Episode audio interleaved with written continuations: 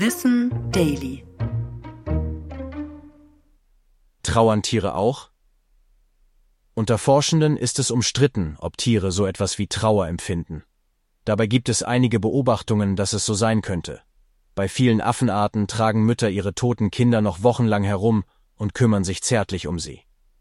Manche Wale berühren ihre verstorbenen Artgenossen vorsichtig und tragen sie mit Hilfe des Rückens. Besonders häufig ist das der Fall, wenn sich die Wale schon lange kennen.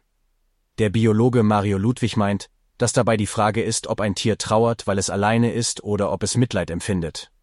Fest steht, dass Tiere einige Emotionen haben. Inwiefern die aber mit menschlichen Emotionen vergleichbar sind, ist umstritten. Beispielsweise Empathie.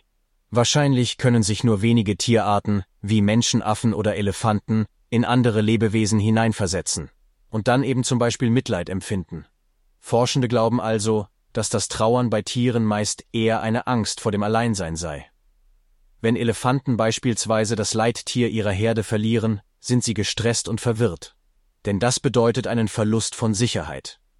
Dieser Stress lässt sich bei ihnen chemisch nachweisen. Ähnlich ist es bei uns. Wenn wir trauern, steigen Stresshormone wie Adrenalin oder Noradrenalin im Blut. Ich bin Tom und das war Wissen Daily.